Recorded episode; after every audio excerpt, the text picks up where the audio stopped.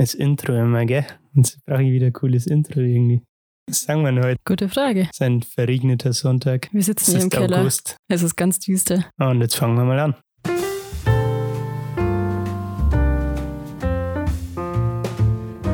Herzlich willkommen zum Literatursenf. Julian und Patrick. Setzt euch hin, holt euch was zu trinken, legt die Füße hoch. Ihr habt's euch verdient. Zieht euch aus, nicht so schüchtern und sperrt die Ohren auf, denn jetzt gibt's wieder mittelscharfe Literaturkritik. Viel Spaß! Woo! Let's go! Hallo, herzlich willkommen beim Literatursenf Folge 13. Heute geht es um das Thema positive Psychologie und ich habe die Anna da mittlerweile zum dritten Mal. Servus Anna. Ja, Hallöchen, zum dritten Mal auch von mir. Bist ja mittlerweile fast Stammgast hier. ja. Schon irgendwie, ne? Ja, ähm, um was soll es heute gehen? Ich habe es gerade schon äh, gesagt, es ist ein Buch, das sich um Psychologie dreht. Ich weiß nicht, wie es dir geht, aber ich habe mich mit dem Thema noch nie beschäftigt, allgemein also Psychologie und habe auch Mhm. noch nie ein Buch dazu gelesen. Ein Buch tatsächlich auch noch nicht. Ähm, ich hatte eine Oberstufe Psychologie. Okay, ich hatte Ding, was gab es noch? Foto, glaube ich, ne? Also wir hatten, glaube ich, noch Fotokurs. Äh, das hatten wir nicht. Ja, ich habe nämlich, äh, es war ganz cool. Konntest, durftest Foto ganz altmodisch äh, entwickeln und so. Nein, ernsthaft? Ja. Ja, das ist schon spannend. Nee, ich hatte eine Oberstufe Psychologie und da so ein paar Einblicke, aber positive Psychologie ist mir, glaube ich, auch noch nie untergekommen. Ich kannte den Begriff äh, vor dem Buch auch nicht, muss ich sagen. Ich weiß auch nicht mehr, wie ich auf das Buch gekommen bin. Kann sein, dass ich es vielleicht irgendwo beim, beim nach Büchern suchen Ja, äh, im wahrscheinlich. Internet ne? einfach, dass es mir vorgeschlagen wurde, wahrscheinlich von Amazon. Ja, so, safe. ne? Aber kann ich dir jetzt ehrlich gesagt gar nicht sagen, wo es wo es herkam. Ich finde das Buch, es ist relativ klein irgendwie Mhm. und sowas nervt mich bei Büchern irgendwie immer, weil die dann meistens auch kleine Schrift haben und das irgendwie eklig ist zum Lesen, finde Ja. ich. Äh, deswegen habe ich es lange nicht gelesen. Äh, jetzt habe ich es gelesen und bin absolut positiv überrascht, muss ich sagen. Positive Psychologie. Siehst du mal, ne?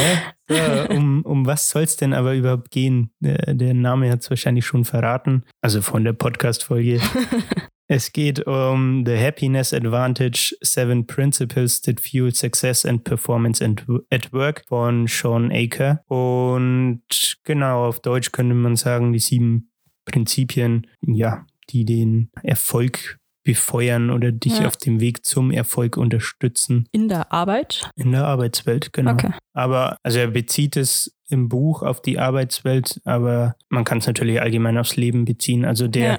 der Ursprung für ihn, äh, wir kommen gleich noch auf einen Autor zu sprechen. Ich möchte aber vorher noch kurz was vorlesen, dann können wir das machen. Aber um es schon mal kurz anzuspoilern, der Ursprung für ihn ähm, war eine Studie, die er durchgeführt hat Mhm. mit Harvard-Studenten. Okay. Also gar nicht die Businesswelt, wenn man so will, sondern ja, die Uni Studenten, quasi. Ne? Ja. Genau. Die noch nicht mal Berufsanfänger dann, ja. Was macht der gute Mann denn, dass er eine Studie macht? Ja, okay, dann lese ich halt die Stelle im Nachhinein. Ups. äh, Kann man der, natürlich auch hinten anstellen, ne? der gute Mann äh, heißt Sean Aker, ist 42 Jahre alt und hat am 1. September 2011 das Buch veröffentlicht. Ich habe es gerade schon gesagt, er war an der Harvard University, hat da Bachelor und Master gemacht. Und ja, was, was, was macht er? Was ist sein Beruf? Was, was macht er für, was Mhm. treibt er in seiner, in seiner Zeit so? Er ist Happiness Researcher, Bestselling Author und Corporate Speaker. Mhm. Ich möchte außerdem anbringen, dass ich im Podcast äh, das englische Wort Happiness verwenden werde, weil ich finde, dass es keine passende deutsche Übersetzung Ja, dafür ne? gibt. Ich habe auch gestern nochmal geguckt. Es ist einfach Glück, Ja. Fröhlichkeit Glücks- und Glück- zehn. Glücklich sein oder so könnte man, finde ich, sagen. Aber das, Ja, ich weiß nicht, Happiness ist irgendwie, das passt besser, finde ich. Ja, also, dam- und man weiß, finde ich, was damit gemeint ist. So. Also, irgendwie so ein Glückszustand, Ja, ne, genau. den du in, auf Deutsch irgendwie nicht richtig ich umfassen find, kannst. Ja, genau. Ich finde, es gibt irgendwie keine gute Beschreibung dafür auf Deutsch. Ja, ich ich, fand, ich fand es auch schon bezeichnend, dass Google Translate einfach zehn verschiedene deutsche Wörter dafür hatte, die alle in verschiedene Richtungen eigentlich gehen. Ja. Also irgendwie ein positiver Zustand, aber Schwer, ja, schwer greif- Ja. oder definierbar. Ne? genau, auf Ja. alle Fälle. Genau, wie gesagt, Happiness Researcher, also er ist im Bereich der positiven Psychologie Mhm. äh, unterwegs. Ähm, ich bin mir jetzt gar nicht sicher, was genau er studiert hat. Ich weiß aber, dass er insgesamt zwölf Jahre an der Harvard University war und vier davon waren sein Studium, soweit ich weiß. Also Mhm. Bachelor, Master, ungefähr vier. Vier, halt, ne? ja, schon flott. Naja, aber ich meine, dreieinhalb Jahre Bachelor und dann, keine Ahnung, lass es fünf sein. Ja. Auf jeden Fall war da die, die restlichen, ich weiß gerade nicht wie viel, fünf Jahre und dann zwölf insgesamt macht sieben, ne? Genau, Den Kopfrechen-Genie. ganz stark.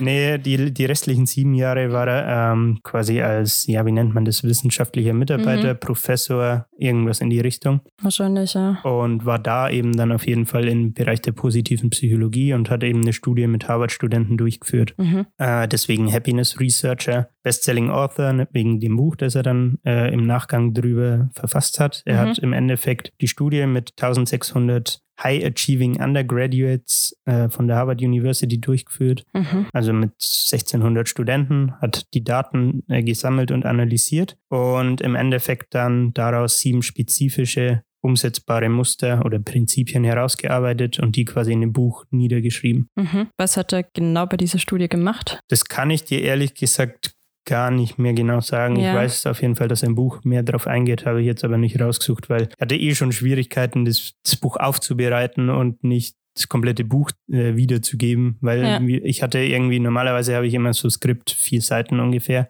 Hm. einfach mit Stichpunkten und was mir mit Zitaten halt vor allem. Ne? Und bei dem hatte ich einfach, ich glaube, acht, neun Seiten Mhm. und musste das dann erst nochmal runterkürzen Ja. und habe dann eben so Sachen auch rausgekickt. Ich weiß aber, dass er in seinem TED-Talk zum Beispiel sagt oder die Herleitung so ein bisschen macht, weil viele Leute ihn auch gefragt haben, ja, warum denn ausgerechnet eine Studie zum Thema Psychologie oder positive Psychologie an der Harvard University, weil man möchte ja denken, dass die Leute oder Studenten, die da sind, alle, ja, wie soll ich sagen, erfolgreich sind, heißt glücklich sind. Hm. Und er sagt halt, ja, das ist die ersten zwei Wochen tatsächlich auch so, aber dann ist der Fokus der Studenten nicht mehr auf dem, nennt's Privilege, also auf dem Privileg, Mhm. ähm, hey, ich hab's in die Harvard University Mhm. geschafft. Ich bin jetzt vielleicht nicht mehr der Schlauste, wie es mein ganzes Mhm. Leben bisher war. Also in meiner Schule, in meiner Klasse oder was Ja. weiß ich. Aber ich bin in einem äh, Vorlesungssaal mit äh, welchen von den schlausten Köpfen in ganz Amerika so ungefähr. Ja. Und die wertschätzen es dann nicht mehr, sondern sind so fokussiert und gestresst auf die ganzen negativen, As also in Anführungszeichen negativen Aspekte im Studium, sowas wie Stress, Abgaben, äh, Lerndruck und so Sachen, ne, dass du abliefern musst und so. Ja, auf alle Fälle. Du musst, dich, du musst ja auch wieder aus dieser Masse irgendwie rausstechen, ne? Genau, und das ist ihm halt aufgefallen und deswegen fand er das interessant, das Thema positive Psychologie an seiner eigenen Uni quasi mit einer Studie, Mhm. sagen wir, aufzuarbeiten. Ne? Genau, und Corporate Speaker halt, äh, weil er natürlich dann oft als Berater, sage ich mal, Mhm. also er hat, nachdem er dann Harvard verlassen hat und die Studie da durchgeführt hat, eine Consulting-Firma, also eine Beratungsfirma gegründet und Unternehmen zu diesem Thema positive Psychologie, wie kann ich das in meinem Unternehmen Ja. anwenden, gemacht. Und dementsprechend ist natürlich auch Interesse da, dass Leute sagen, hey, wir hätten dich gerne als Public Speaker, Ja. halt mal einen Vortrag äh, zu dem Thema, fänden wir cool. So, ne? Wie können wir uns selbst verbessern und wir würden Ja. es gern wissen von dir. Ja, oder halt auch auf irgendwelchen Veranstaltungen und so, Mhm. ne, dass er da eingeladen wird als äh, Speaker und dann quasi sein, Mhm. sein Senf abgeben darf. Genau, er hat auch noch zwei Organisationen, wo er beteiligt ist. Einmal Good Think und einmal das Institute of Applied Positive Research. mhm. Äh, da habe ich jetzt mit nicht mehr dazu äh, recherchiert. Wenn das wen interessiert, einfach Wikipedia aufrufen, steht alles drin. Ja. Kann man ja nachschauen, ne? Genau. Und jetzt haben wir die Studie schon vorweggenommen. Jetzt Sorry. möchte ich aber nochmal äh, auf eine, ich glaube, das war der Klappentext oder bei Amazon der Text, eins von beiden. Mhm. Äh, den würde ich mal kurz vorlesen. Sind schon ein paar Sätze, aber ich finde, es trifft, äh, es umschreibt den Buchinhalt und die Idee von, was ist positive Psychologie Mhm. überhaupt, beschreibt es schon ganz gut. Genau, und wenn wir das haben, dann können wir eigentlich auch schon zum Inhalt beziehungsweise zu den Prinzipien kommen. Ja. Also dann lesen wir mal vor, ne? Most people want to be successful in life, and of course, everyone wants to be happy. When it comes to the pursuit of success and happiness, most people assume the same formula. If you work hard, you will become successful, and once you become successful, then you'll be happy. The only problem is that a decade of cutting edge research in the field of positive psychology has proven this, formula, this formula is backwards. Success does not produce happiness. Based on the largest study ever conducted on happiness and human potential, a survey conducted by the author of more than 1,600 students, Harvard lecturer Sean Aker shares seven core principles of positive psychology that each one of us can use to improve our performance, grow our careers, and gain a competitive edge at work. He reveals how happiness actually fuels success and performance, not the other way around. Why? Because when we are happier and more positive, we are more engaged, creative, resilient to stress, and productive. The happiness advantage will appeal to anyone who wants practical advice on how to become happier and also more successful.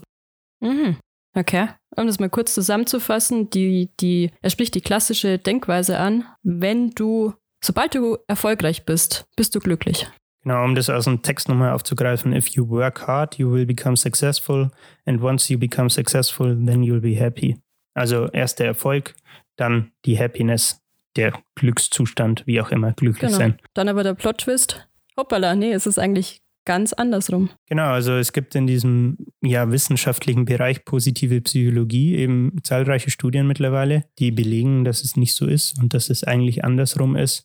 Happiness und Optimismus sind eigentlich der Treibstoff dafür, dass du Performance ablieferst und erfolgreich bist, weil es so viele positive Auswirkungen Ja. auf deine Produktivität und so weiter hat. Kreativität Genau. und ja. Und ja, er sagt halt, unser Gehirn funktioniert am besten, wenn es positiv gestimmt ist, nicht wenn es negativ bestimmt ist und nicht wenn es neutral gestimmt ist. Mhm. Also das fand ich auch schon mal eine krasse Aussage. Okay. Genau. Ja. Die Studie haben wir gerade schon angesprochen. Wie gesagt, es gingen daraus äh, sieben spezifische Prinzipien hervor. Mhm. Das ist dann der Hauptteil vom Buch. Und wie ich schon gesagt habe, er hat mit seinem Consulting-Business dann quasi Unternehmen beraten und ist hergegangen und hat gesagt, hey, ich habe jetzt diese sieben Prinzipien erarbeitet, jetzt möchte ich schauen, ob die auch in der Businesswelt funktionieren. Mhm. Und ist dann, ich glaube, zwei Jahre quer durch die Welt gereist. Also im Buch spricht er, glaube ich, auch an, dass er zum Beispiel in Japan war, äh, also nicht nur Amerika, sondern Mhm. auch Europa, also wirklich weltweit unterwegs und das quasi überall anwenden konnte. Mhm. Und auch, er nennt auch oft dann so, ja, ich sag mal, Fallbeispiele, wo er halt konkrete Fälle hatte, wo es halt gerade thematisch zu seinem Prinzip äh, passt, das er gerade im Buch vorstellt. Ne? Ja. Also ich habe jetzt kein konkretes Beispiel, Ja. aber es ist schon anschaulich von ihm erläutert, auch wie es dann wirklich in der realen Welt ist Aha. und wie die Leute quasi auf so Prinzipien reagieren. Ah, okay. Also er hat, er hat den Unternehmen und den, den Arbeitnehmern das vorgestellt und die so experiment, experimentieren lassen mit seinen Erkenntnissen sozusagen oder um dann zu gucken, hey, funktioniert das am Ende? Genau. Ja. Also Mhm. Was mir jetzt zum Beispiel spontan einfällt, ist so ein Dude, der immer geschimpft hat, hey, ich schaff's nicht, meine scheiß E-Mails abzuarbeiten. Ich ersauf in E-Mails. Ich Mhm. Ja. krieg das einfach nicht hin. Ich flattert viel zu viel rein. Ich kann das nicht abarbeiten. Ganz klassisch, ne? Genau. Und dann hat der, der Sean ist hergegangen und hat ihn halt quasi mal, ich glaube, am Vormittag nur beobachtet und Mhm. ihm über die Schulter geschaut und dann hat er halt gemeint, so ja, im Endeffekt hatte der so viele, also der hatte in seinem Browser als Standardeinstellung zum Beispiel, ich glaube, irgendeine Aktienseite, wo er seine Aktien checken konnte, also Mhm. den, den Börsenkurs, hatte irgendeine eine Zeitungsseite als zweiten Tab. Mhm. Und dadurch hat er halt immer, wenn er seinen Browser aufgemacht hat, einfach Zeit damit verschwendet. Ich denke, das kennt jeder Ja. dass er halt sich selbst unterhält. Also keine Ahnung, Ja. ich denke, sowas wie LinkedIn oder Instagram zum Beispiel sind dafür auch gute Beispiele. Auf ne? alle Du gehst Fälle. einfach rein und wirst in den Zug gezogen und verlierst dich erstmal ein bisschen da drin. Und aktualisierst und sofort ist wieder was ja, Neues da. Genau. Ja. Und das führt natürlich zu, äh, dazu, dass du nicht produktiv bist. Mhm. Ähm, äh, das Prinzip, das dazu passt, ist die 20-Sekunden-Regel. Dann greifen wir die halt auch schnell vorweg. Die wollte ich eigentlich erst zum Schluss ansprechen, aber es passt jetzt Ja, gut. wenn wir jetzt schon da sind, ne? Ja, Im Endeffekt, jetzt muss ich kurz nachschauen, ich weiß es nämlich nicht auswendig. Genau, sagt er, um eine dauerhafte Veränderung aufrecht zu halten, musst du die, diese 20-Sekunden-Regel, die er da quasi entwickelt hat oder benannt hat, anwenden, weil die menschliche Willenskraft begrenzt ist. Das ist anscheinend wissenschaftlich auch belegt. Also Mhm. der hat im Buch auch immer viele Studien und Referenzen auf Bücher, Fachartikel Ja. und so weiter. Der hat hinten so Notizen oder halt quasi so eine Art Quellverzeichnis Mhm. geht über mehrere Seiten, kann man alles nachlesen, äh, wenn es interess wen es interessiert. Genau, und er sagt, die Willens, die menschliche Willenskraft ist begrenzt, deswegen fühlt es sich oft so ja, unmöglich an, irgendwie Veränderung zu schaffen in seinem eigenen Leben. Und Weil du abgelenkt wirst von. Also zum Beispiel, und weil der die Wille wird dir abgenommen durch Genau. irgendwelche Dinge. Ja, einfach weil die Willenskraft beschränkt ist. Und er sagt, weil die Willenskraft äh, versagt, greifst du dann wieder auf die alten Gewohnheiten zurück, ähm, weil es eben diese Routine ist, mehr oder weniger, die du hast. Mhm. Ne? Also wenn du das jeden Tag machst, deine Aktien und so checken, Ja. bevor du deine E-Mails anschaust, machst du das ja aus Routine Mhm. eigentlich. Ne? Und das ist halt einfach auch der, der Weg des geringsten Widerstands dann, ne? sagt er ganz klar. Also Ja. das macht man halt einfach, weil es Gewohnheit ist und weil es einfach, ich sag mal, angenehmer ist, Ja. als jetzt die Arbeit quasi zu Ja. verrichten. Ne? Äh, als Beispiel, das fand ich ganz interessant, nimm, nimm da das Thema Fitnessstudio. Er hat immer gemeint, ja, er wird gerne in der Früh äh, quasi als Morgenroutine ins Fitnessstudio gehen. Der Autor. Ja, also der Sean selber. Mhm. Äh, hat es aber nie geschafft und hat immer verschlafen, konnte sich nicht aufraffen und so. Und das Beispiel erklärt diese 20-Sekunden-Regel, denke ich, ganz gut. Äh, seine Aussage ist, weil die Willenskraft beschränkt ist, musst du versuchen, die Veränderung quasi in diese 20 Sekunden, um in diesen 20 Sekunden umsetzen zu können. Sprich, seine, es ist ein bisschen vage, ich weiß, aber seine Idee war halt dann, hey, ich schlafe jetzt einfach in, in meinen Gymklamotten und wenn ich in der Früh aufwache und der Wecker klingelt, dann habe ich eigentlich muss ich nur meine Tasche packen und kann losgehen. So, ne? Also fast anstrengender, mich nochmal umzuziehen und dann in das Arbeitsklamotten der, zu das steigen. ist der Punkt. Ja. Es ist anstrengender, mich wieder auszuziehen, als einfach loszugehen. Ja. Vielleicht putzt er noch Zähne, aber das Ja. ist was anderes. Ne? War nur ein Beispiel. Mhm. Und er sagt halt, wenn du dann diese 20-Sekunden-Regel anwendest und versuchst, die Veränderung quasi umzusetzen, dann kannst du auch anfangen, also wenn das quasi zur Routine wird, dann kannst du auch anfangen, äh, Anpassungen zu machen. Und er sagt halt, ja, irgendwann hat er dann nicht mehr in Gymklamotten Mhm. geschlafen, sondern hat sich am Abend vorher die Gymklamotten rausgelegt und überlegt, hey, was trainiere ich morgen? Mhm. Dass er quasi auf Autopilot in Anführungszeichen ins Fitnessstudio fahren kann, weiß, hey, heute steht das und das am Plan Mhm. und Gymklamotten muss er bloß noch anziehen, fertig. Okay. Und das war quasi dann so, wie schaffe ich es, quasi diese neue Routine, äh, ja, ich sag mal, zu etablieren und dann auch da langfristig dabei zu bleiben. Ja, also dass ich das jetzt richtig verstehe, die 20 Sekunden bedeuten explizit, ich stehe auf und entscheide sofort in den ersten 20 Sekunden oder merke, hey, ich bin schon in den Fitnessklamotten, ich muss zum Sport. Genau, Also also, es so- geht im Endeffekt drum, Eine sofortige Entscheidung zu treffen, die du dann, die du dann nicht mehr rückgängig machen kannst. Genau. Er meinte Oder? auch, dass Mhm. es irgendwas war. Als anderes Beispiel, um das vielleicht noch kurz zu erläutern, wir haben schon wieder 20 Minuten. Hey. Hoppala. Äh, ein anderes Beispiel, das er nennt, ist das Thema Fernseher und dass er gerne mehr lesen würde. Also auch persönliches Beispiel von ihm. mhm. Und was er dann halt macht, ist auch wieder diese 20 Sekunden. Ey, er muss die Fernbedienung so weit weglegen, dass Mhm. es ihm mindestens 20 Sekunden äh, seiner Zeit kostet, um zur Fernbedienung zu laufen und den Fernseher anzumachen. Ja. Was er im gleichen Zug gemacht hat, ist neben sein Sofa einen Stapel Bücher gelegt Mhm. und so die Hemmschwelle, hey, ich greife zum Buch, Mhm. niedriger zu halten als die Hemmschwelle, hey, ich hole jetzt die Fernbedienung und mache meinen Fernseher an. Ja, Das ist so die Logik dahinter. Ich glaube, das beschreibt es besser. klingt oder? auf alle Fälle plausibel, ja. okay. Bevor ich aufstehe, bleibe ich sitzen und lies. Genau. Und dann hat er halt diese Routine, mehr zu lesen, quasi dadurch etablieren können. Aha, spannend. Ja, aber schon, ne? Klingt machbar, definitiv. Ja. Also Genau, das war jetzt schon mal eins von den Prinzipien, das ich eigentlich gar nicht im Detail vorstellen wollte. Ups. Aber hoppala, ist ist jetzt halt passiert. passiert. Das erste, das ich mir rausgesucht habe, wäre nämlich der Happiness-Vorteil gewesen und den würde ich jetzt mal ansprechen. mhm. Es ist natürlich das Kernkapitel im Buch, weil der Buchtitel auch so heißt. Ne? Mhm. Die Kernaussage ist, when we are happy, when our mindset and mood are positive, we are smarter, more motivated and thus more successful. Happiness is the center and success revolves around it.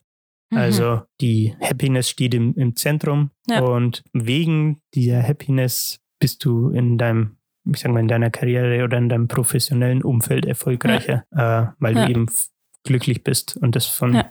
von innen kommt. Happiness steht zuerst.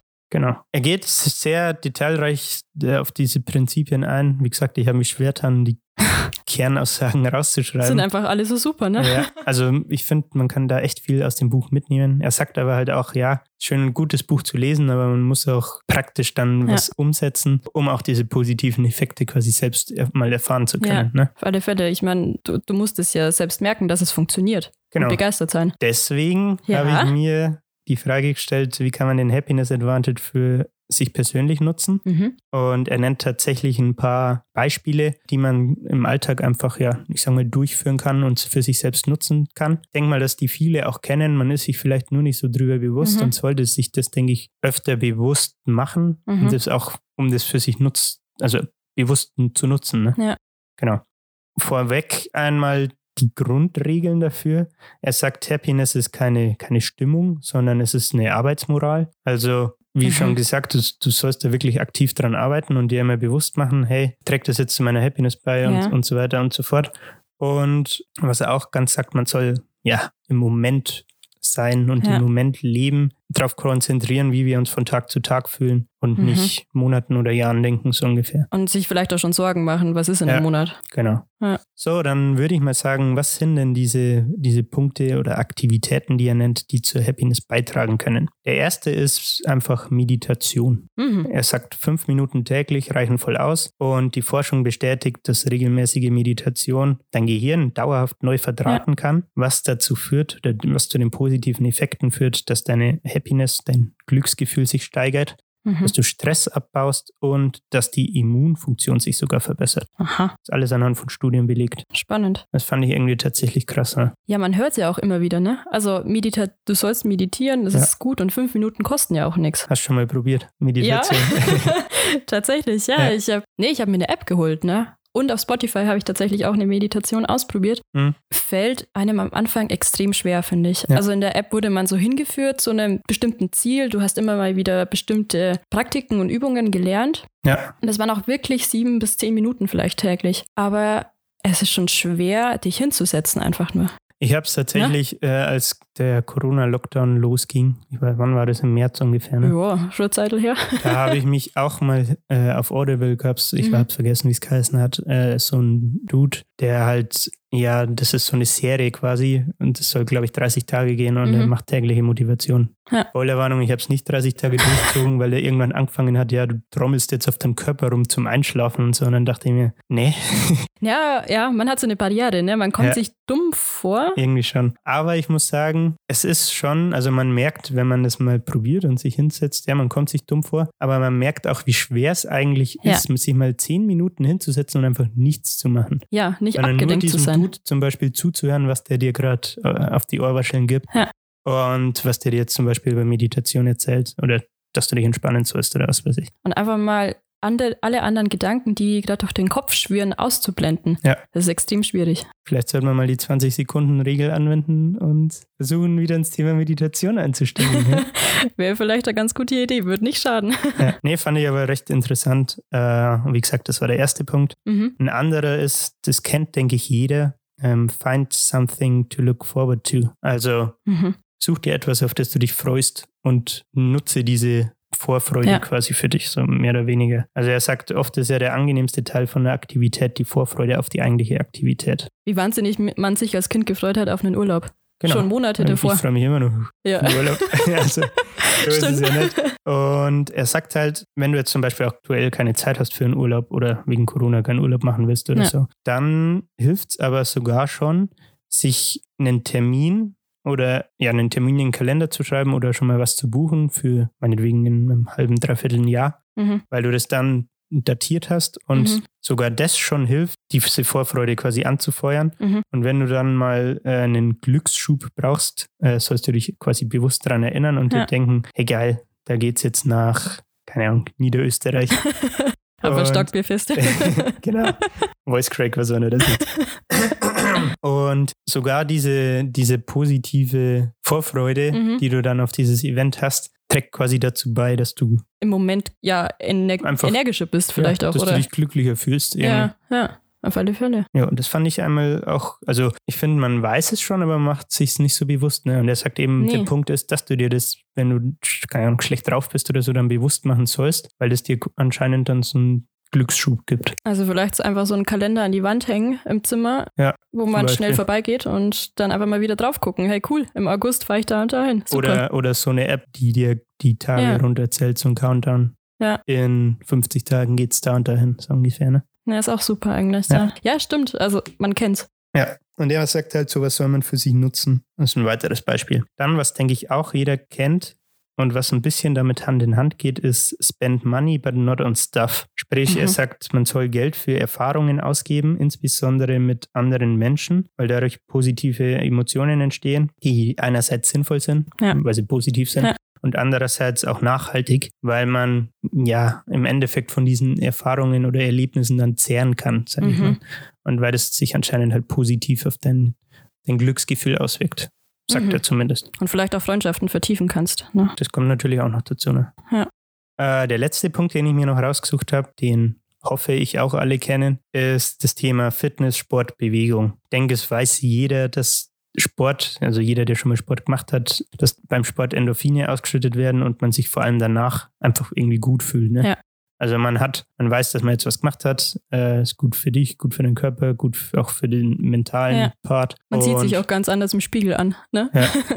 Ja, wenn man vielleicht ein bisschen auf Pump ist, ne? Genau. Und dann fühlt sich einfach gut an. Und er Mhm. sagt halt, yo, es ist tatsächlich so, dass die körperliche Aktivität die Stimmung verbessert und deine Arbeitsleistung auch steigern kann. Also einerseits trägt es, wie gesagt, zur Motivation bei. Mhm. Es reduziert Stress und Angst. Mhm. Und äh, er sagt, es hilft uns in den Flow zu kommen. Also dieses Gefühl, locked in zu sein, das man normalerweise hat, wenn man am produktivsten ist. So. Mhm. Da habe ich neulich zum Beispiel auch ein YouTube-Video gesehen, da war so ein Typ, der, der macht Ironmans und er meinte halt, wenn er läuft, läuft er ohne Musik. mhm. Musik, das habe ich jetzt komisch, komisch betont, oder? naja, das ist egal. Er läuft ohne Musik, weil er die, diesen Prozess Laufen als für sich als kreativste Phase mhm. in seinem Leben entdeckt hat. Mhm. So, also er nutzt diesen Prozess, um über Ideen nachzudenken, über sein Leben nachzudenken und so. Ja. Und ist da halt in diesem Flow, den Ja. Sch- Autor halt jetzt anspricht. Ne? Ja, ich finde auch, wenn man irgendwie feststeckt, zum Beispiel, man schreibt eine Hausarbeit und kann sich einfach nicht mehr aufraffen und man geht dann zum Sport und hat einfach nur das Erfolgserlebnis, hey, ich habe gerade einfach nur Gewichte bewegt. Wie cool, ich schaff das. ja. Das stimmt einen schon mal so positiv, ne? Genau. Und das sind Also eben genau so. Sachen, die er anspricht. Ja. Ja. Ich habe mir, wie gesagt, er, er nimmt auch immer viele Studien her und belegt seine Aussagen Mhm. damit. Eine habe ich mir jetzt mal rausgesucht, weil ich das zum Thema Bewegung und die Effektivität der Bewegung mega interessant fand. Geht ums Thema Depression.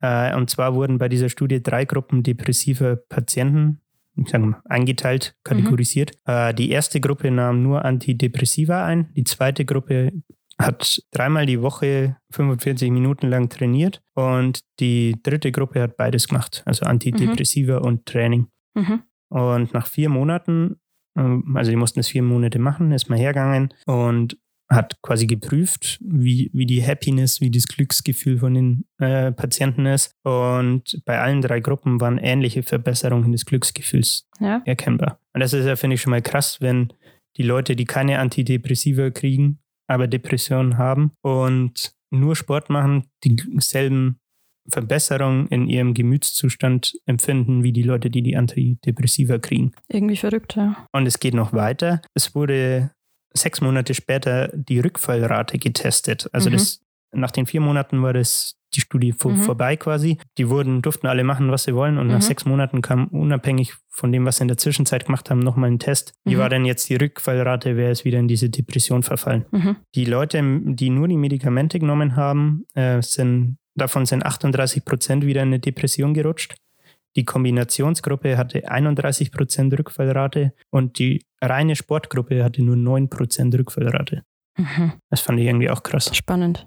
Ja. vielleicht, weil der Sport einfach zum Ritual geworden ist, ne? Er hat sich Kann so natürlich gut sein. Ja. ins Leben Also da ja. fehlen mir jetzt auch, muss ich gestehen, die Infos ein Ja, bisschen. Ich habe es mir nicht weiter Ja. angeschaut. Äh, ich habe es jetzt nur so aus dem Buch genommen, wie er es halt da quasi Ja. wiedergegeben hat. Man kann es nur mutmaßen, aber man kann es einfach mal stehen lassen. Ja, fand ich auf jeden Fall beeindruckend irgendwie. Also was für ein Effekt Sport auf den Körper hat. So. Und die Bewegung, ne? Denkt man irgendwie nicht so, dass es so eine, so eine große Auswirkung hat.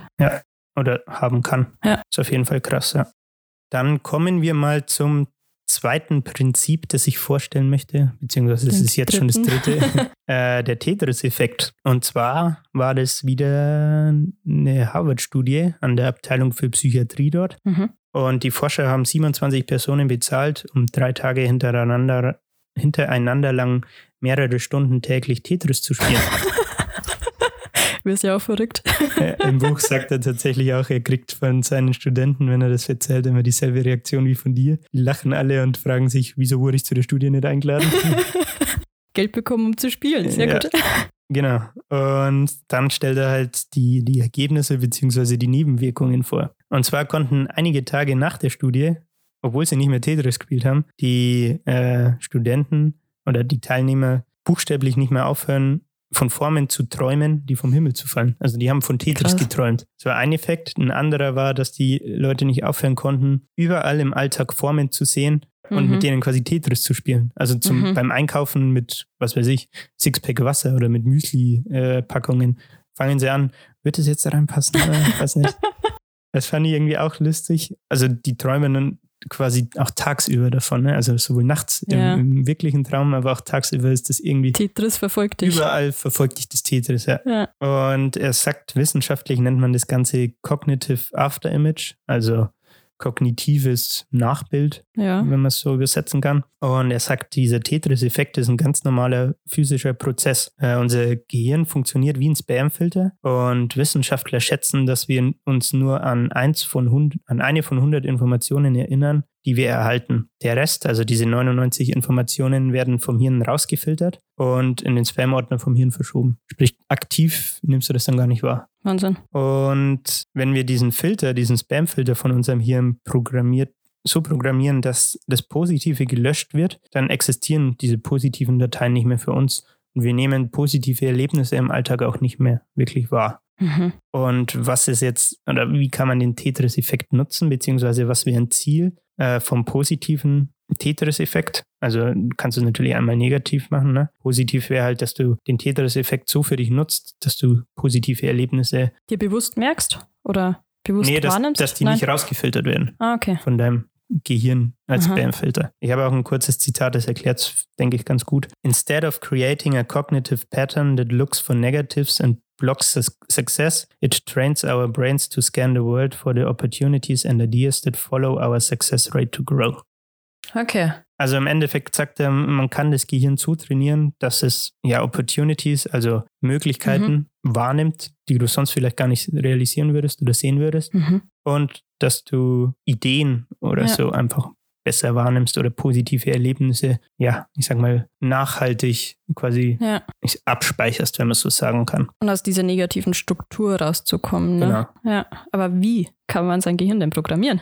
Guter Punkt. Ja. äh, da geht er nämlich tatsächlich auch drauf ein. Die Frage ist, wie kann man den positiven Tetris-Effekt denn erzeugen? Und wie ich vorhin schon gesagt habe, er sagt ja, ihr müsst diese positive Psychologie auch leben und täglich anwenden und trainieren. Das Mhm. ist eine Arbeitsmoral, kein Gemütszustand. Ne? Und deswegen äh, fordert er den Leser dazu auf, äh, eine tägliche Liste, täglich wohlgemerkt, mit drei positiven Dingen zu schreiben. So eine Art Mini-Tagebuch. Mhm. Voraussetzung ist, die positiven Dinge, also es kann alles sein, Job, Karriere, Leben, Beziehung, Alltag. Mhm. Es muss nur spezifisch sein. Und du solltest nicht jeden Tag das Gleiche verwenden. Du solltest dir quasi immer überlegen, hey, es ist egal was, also es kann sein, dass dir jemand die Tür aufgehalten hat Mhm. und du das in dem Moment gut fandest. Du sollst nur überlegen, am besten natürlich abends dann vorm Schlafen gehen, weil dann der Tag rum ist. Ja. Was habe ich heute Positives erlebt und dir das versuchen bewusst zu machen. Okay, also es geht um die Erlebnisse heute und nicht um ein generelles Nee, nee, Erlebnis oder nur, nur täglich. Dankbarkeit für meine Mutter zum Beispiel. Spezifische Erlebnisse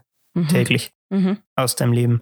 Und ich habe das Ganze tatsächlich, ich habe, ich weiß nicht, wann ich das Buch gelesen habe, ist schon ein paar Wochen her, Mhm. habe das Ganze mal probiert, äh, habe es auch zwei Wochen oder so gemacht. Ich glaube, er meinte, es dauert 21 Tage, bis du diese Effekte merken Ja. wirst. Heißt, soweit bin ich gar nicht gekommen. Ich habe, um wieder auf die 20-Sekunden-Regel zu sprechen zu kommen, ne? ich habe es nicht geschafft, das zur Routine zu machen. Ja. Sollte ich vielleicht nochmal neu starten. Ne? Ja. Aber er sagt, wenn du das machst, dann trainierst du dein Hirn, deinen Spamfilter quasi automatisch, während du den Tag quasi lebst, Mhm. auf diese positiven Ereignisse zu achten. Währenddessen dann schon, nicht weil nur du, abends. Ja, genau.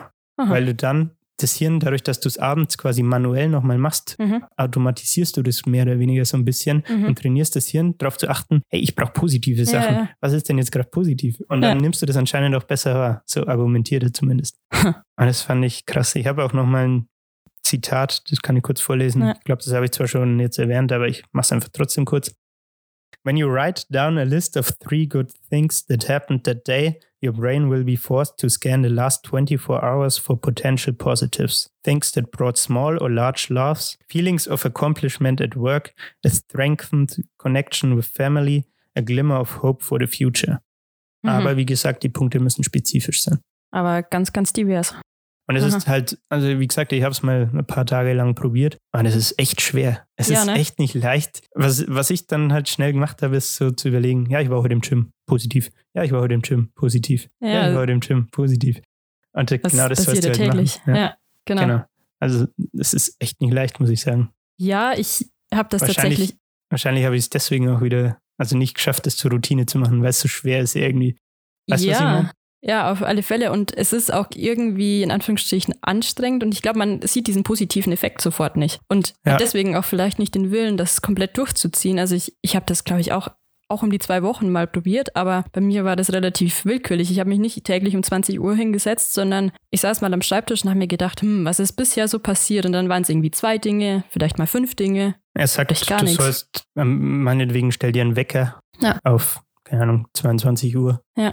Jetzt drei positive Dinge niederschreiben. Nimm dir ein Büchlein, irgendwie so eine Art Tagebuch und schreib das da immer rein. damit es zum Ritual wird und man irgendwann den Wecker nicht mehr braucht. Er selber sagt zum Beispiel, er macht das auch und er hat, ich glaube, er hat sein Handy immer in seiner Tasche Mhm. und bevor er ins Bett geht, äh, hat er quasi das Handy, legt er dann auf sein Nachtkästchen und holt es aus der Tasche raus. Und in dieser Tasche, wo sein Handy immer ist, hat er dieses Büchlein mit reingelegt. Sprich, wenn er sein Handy rausgreift, greift er automatisch das Buch mit und zieht es raus und hat den, die Erinnerung, oh, ich muss ja jetzt noch die drei Sachen mir überlegen. So, ne? Und das war sein, seine 20-Sekunden-Regel wieder. Witzig, genau das habe ich tatsächlich in einem komplett anderen Buch auch gelesen. Also es war auch so eine Art Ritual. Ne? Ich, ich muss irgendwas runterschreiben, deswegen lege ich mein Büchlein in der Tasche direkt neben mein Handy und greife nicht zum Handy, sondern Genau. zu meinem Büchlein und schreibe. Ja. Aber da war es halt, ich muss ein Buch schreiben, ne? Ja. Aber spannend. Genau, was ich noch ergänzen möchte, ist, er sagt, der Schlüssel ist nicht, äh, all das Schlechte immer komplett auszuschließen, Mhm. sondern vernünftiges, realistisches und gesundes Gefühl des Optimismus zu haben. Ja. Das denke ich auch ganz wichtig zu sagen. Also Es kann Es- ja nicht alles immer positiv genau. sein. Es ist auch wichtig, dass man sich das bewusst macht. Ja. Aber es trägt halt dazu bei, also diese simple Übung Das Positive hervorzuheben Genau. einfach. und dich vielleicht auch im täglichen Leben einfach glücklicher zu fühlen. So.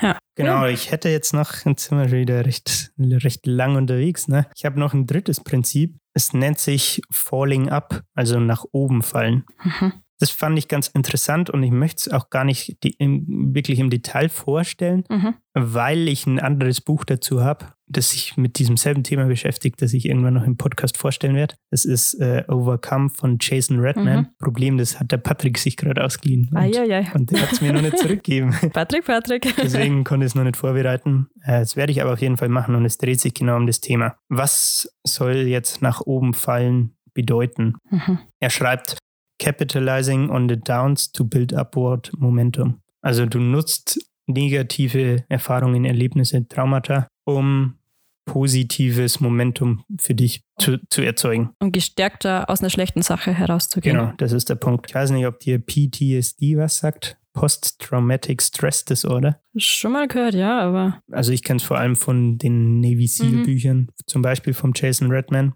ähm, das ich mal vorstellen möchte. Äh, es geht im Endeffekt darum, dass halt äh, SEALs oder Soldaten, wenn die in Kriegsgebieten und im Krieg wirklich waren, wenn die zurückkommen, dann leiden die an dem PTSD. Ähm, sprich, die haben, es gibt im normalen, in der Psychologie, sage ich mal, zwei Pfade dann für diese Leute. Entweder Normalität und Mhm. sie haben, der Krieg hat keine Auswirkungen für die. Oder sie leiden halt psychisch äh, und haben psychischen Stress aufgrund von diesen Erlebnissen, die sie Ja. im Krieg hatten. Ja. Also ich denke, das ist nachvollziehbar. ja, Ne? auf alle Fälle. Genau, und was eben jetzt der Autor von diesem Buch und auch dieser Autor von dem anderen Buch, äh, der Jason Redman, sagen, ist, es gibt noch einen dritten Pfad. Haben Mhm. nur viele nicht auf dem Schirm. Es nennt sich Post-Traumatic Growth. Also, Posttraumatisches Wachstum.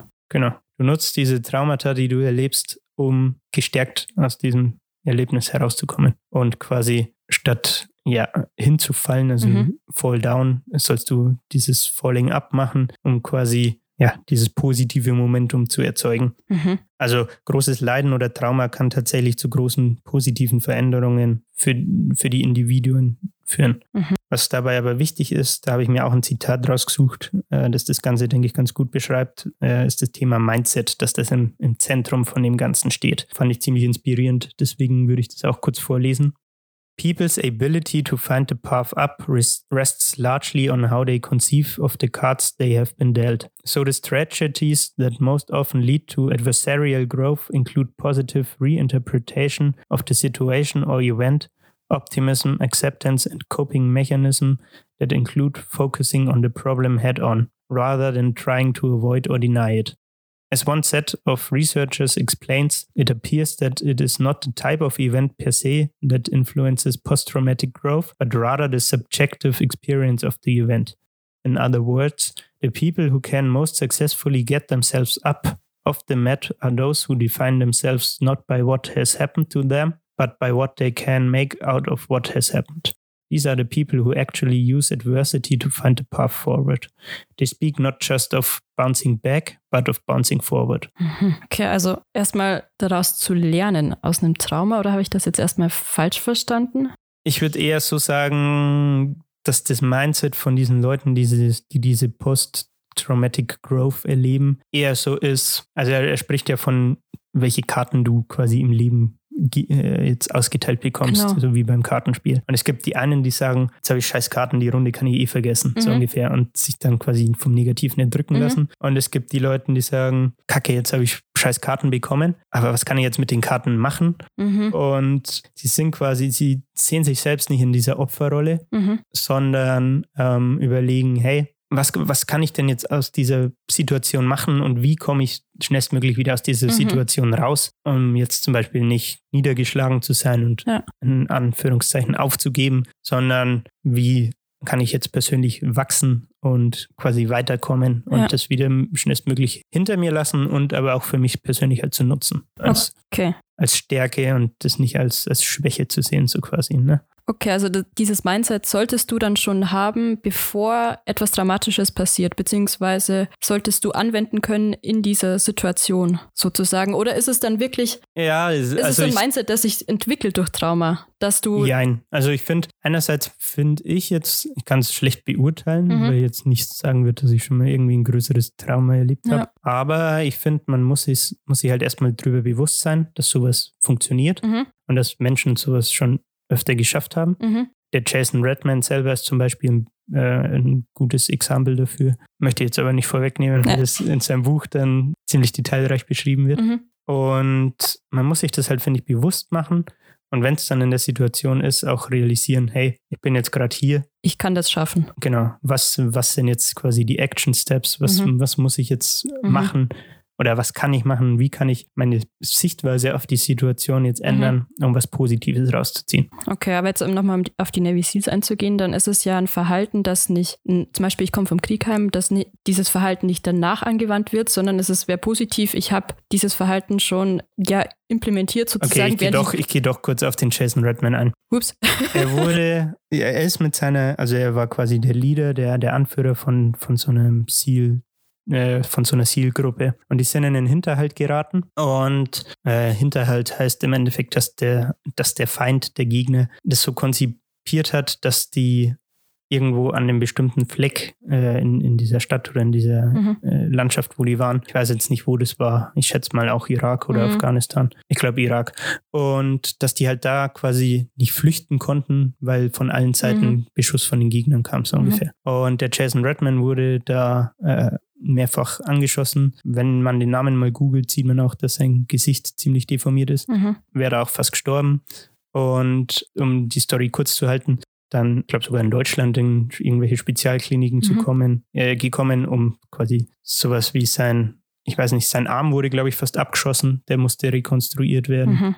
Und wie gesagt, er hatte chirurgische Eingriffe im Gesicht, weil ihm Kugeln in, im Gesicht äh, getroffen haben. Und dann ist er irgendwann halt wieder in Amerika im, im Krankenhaus, weil er halt, ich glaube, ein oder zwei Jahre, ja, ich sag mal, Erholungsphase brauchte mhm. nach diesem, ja, nach diesem Treffern, die er quasi ja. abbekommen hat, ja. nach diesen Schusswunden. Und im Krankenhaus erlebt er dann folgendes Szenario, dass er so ein bisschen komatös noch ist von den Medikamenten und so, Schmerzmittel und so weiter und seine Fam und mitkriegt, wie seine Familie sich unterhält und sagt, ah, das ist doch, ist doch so schade, wieso schicken wir so junge Männer mhm. äh, in Krieg und die können doch auch nichts dafür und das macht ihn dann wütend an der Stelle, weil er sagt, hey, ich war Navy oder ich bin Navy SEAL und wenn du dich entscheidest, Navy SEAL zu werden, dann mache ich das, weil ich unser Land verteidigen will Ja. und weil, weil ich halt was Gutes, weil ich dafür sorgen will, dass meine Familie äh, in Sicherheit in Mhm. Amerika leben kann. So. Und er sagt halt im selben Atemzug dann auch, ja, wenn du das, diese Entscheidung triffst, musst dir aber auch bewusst sein, dass du Schusswunden erleiden kannst Mhm. oder sterben könntest. Ja. Und deswegen möchte er nicht diese Pity-Party, wie sagt man da auf Deutsch, diese Mitleidstour? ja, genau, ja, das trifft wahrscheinlich ganz gut, diese Mitleidstour fahren, so, oh, ich bin so, ich, Hm. ich bin das Opfer in dieser Situation, ich bin so arm dran. Seine, seine Eltern, glaube ich, sagen, ja, was, was soll er denn jemals wieder arbeiten? Mhm. Und mittlerweile ist er wieder physisch fit und er trifft dort halt die Entscheidung zu sagen, hey, ich komme 120 Prozent stärker zurück, als ich jetzt vorher war. Wow. Und mehr möchte ich jetzt nicht vorwegnehmen. Wie gesagt, er hat ein ganzes Buch drüber geschrieben, das werde ich vorstellen irgendwann. Äh, aber das verdeutlicht das Ganze, glaube ich, ganz gut, Mhm. oder? Ja. Also nicht diese, sich, in die, sich selbst in diese Opferrolle zu stecken und zu sagen, oh, ich bin so armes Würstchen, ich bin so arm dran. Jetzt passiert, wieso passiert ausgerechnet mir die Scheiße? Mhm. Sondern zu sagen, okay, ist mir passiert, scheiße, aber Ich gehe gestärkt heraus und mach's ja, noch besser ich nutze beim das jetzt für Mal. mich und schaffe, was vielleicht nicht jeder schafft und nutze, Ja. ziehe die positiven Sachen daraus aus Ja. diesem Event und lass mich von so einer Kleinigkeit nicht unterkriegen. Also Aha. wie gesagt, der, der war wirklich im Überlebenskampf und ich meine, der hat sein Leben schon an sich vorbeiziehen sehen und hat, ich weiß nicht mehr genau wie viel, aber er hat sehr viel Blut verloren. Ja. Und diese Ärzte, die ihn dann versorgt haben, meinten, 9,9 Leute von 10 wären in der Situation verstorben. Und er hat es halt überlebt und er denkt sich, yo, Ihre. wenn ich sowas schaffe, dann Ja, dann schaffst sind du so ein alles paar andere auch. Auch kein Problem mehr. Ja, Wahnsinn. Okay, ich bin auf die Folge gespannt. Das ist auch ein geiles Buch, muss ich sagen. Klingt gut, ja. Okay, dann würde ich jetzt Folgendes vorschlagen. Ich habe noch ein paar Stichpunkte zu diesem Thema nach oben fallen oder Failure, also äh, Scheitern. Mhm. Und zwar sagen Psychologen oder empfehlen die besser gesagt, dass man möglichst oft und schnell scheitern soll. Also ich finde man auch persönlich mal gesehen, man versucht immer nicht zu scheitern, ne? Irgendwie. Weil man halt Angst irgendwie davor hat oder so. Ja. Und die sagen aber, nee, nee, das ist der falsche Weg, du sollst möglichst schnell und oft scheitern, Ja. weil du nur dadurch lernst. Ja. Zitat, we can only learn to deal with failure by actually experiencing failure, by living through it. The earlier we face difficulties and drawbacks, the better prepared we are to deal with the in inevitable obstacles along our path. Mhm. Und es gab auch dazu wieder eine Studie oder ein Experiment, das fand ich ganz interessant. Und zwar haben da 90 Menschen Training zu einer Software oder zu einer App gemacht und wurden in zwei Gruppen unterteilt. Bei Gruppe 1 hat der Trainer dafür gesorgt, dass immer alles glatt lief Mhm. und die quasi keine Probleme beim Bedienen hatten. Bei Gruppe 2 hat der Trainer bewusst Fehler äh, in seinem, ja, wie sagt man, in seinem Prozess Mhm. eingebaut, die die äh, Übungskandidaten quasi dann in Fehlersituationen geführt haben Ja. und hat sie dann quasi selbst rumprobieren lassen, sodass sie selbst das Problem lösen mussten. Was war das Ergebnis? Gruppe 2, die wo bewusst Fehler eingebaut wurden, hat gelernt, selbstständig die Fehler zu beheben und deswegen sind sie äh, unterm Strich erfolgreicher und besser im Umgang mit der Software gewesen. Und das kann man, denke ich, als Analogie ganz gut aufs Leben Ja. auch rübertragen. Ne?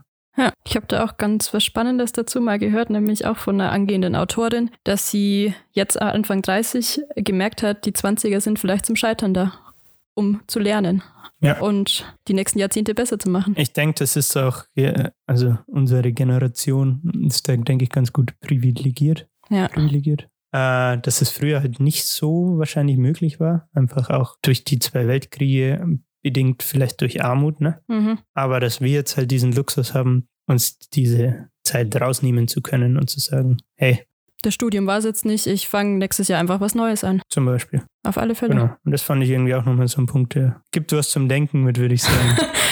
Definitiv. Ja, es gibt noch drei andere Prinzipien, die nenne ich kurz, aber da werde ich jetzt nicht drauf eingehen, weil sonst machen wir die zwei die Stunden Zeit. voll. Ja.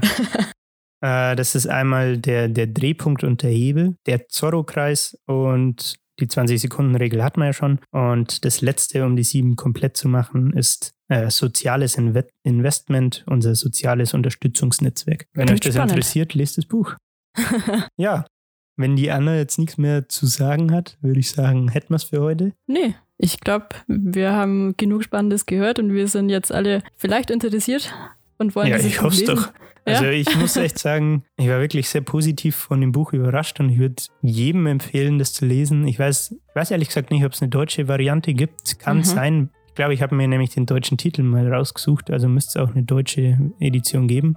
googelt einfach. Google ist euer Freund. Wäre dann auch spannend zu wissen, wie Happiness übersetzt würde. Oder ob überhaupt. Stimmt. Aber ich würde echt jedem empfehlen, das mal zu lesen, weil man, weil es erstens mega interessant ist. Also ich weiß nicht, ob ich persönlich das nur so interessant finde, aber ich finde es einfach geil, das Thema mega cool, sich damit auseinanderzusetzen. Ja, es klingt sehr inspirierend. Also wie Ja. kann ich mein Leben selbst zum Positiven umkrempeln? Da kann man ja nur Und auch ein lernen. bisschen aber inspirierend, aber auch ernüchternd. Ja, Durchaus. Weil, weil, das, weil man sich damit sonst nicht beschäftigt, irgendwie, finde ich. Ja. Also jeder will natürlich glücklich sein, aber was er ganz am Anfang sagt, was ich äh, hatte, dieses Thema Erfolg kommt erst mhm. und dann die, das Glücklichsein, die Ja. Happiness. An der Stelle kann man vielleicht auf eine Brücke zu Folge 11, äh, Pencils of Promise, schlagen, äh, wo, der, wo der Adam Brown sagt, ja, er ist erfolgreich in seinem Berufsleben, er hat einen guten Job, er hat finanzielle Sicherheit. Überall, wenn er sagt, er ist Consultant bei Ben Company, wird ihm quasi Respekt entgegengebracht für diesen Job, den er hat, für diesen Status, äh, aber er ist damit nicht glücklich Ja. und folgt deswegen seiner Berufung. Ich meine, das, was auf dem Gehaltscheck unten steht, heißt ja nicht automatisch, dass das mich glücklich macht. Das macht ja vielleicht nur einen kleinen Teil des Lebens aus. Und alles andere kann vielleicht schlecht laufen, you never know. True. Ja. Das kann man, denke ich, als letzte Worte so stehen lassen. Sehr schön. ne? Genau, dann würde ich einmal Danke in der andere ihre Richtung sagen. Ja, danke auch in deine Richtung. Ja, jederzeit gerne. Äh, danke fürs Zuhören und wir hören uns nächsten Sonntag. Haut's rein. Servus. Servus.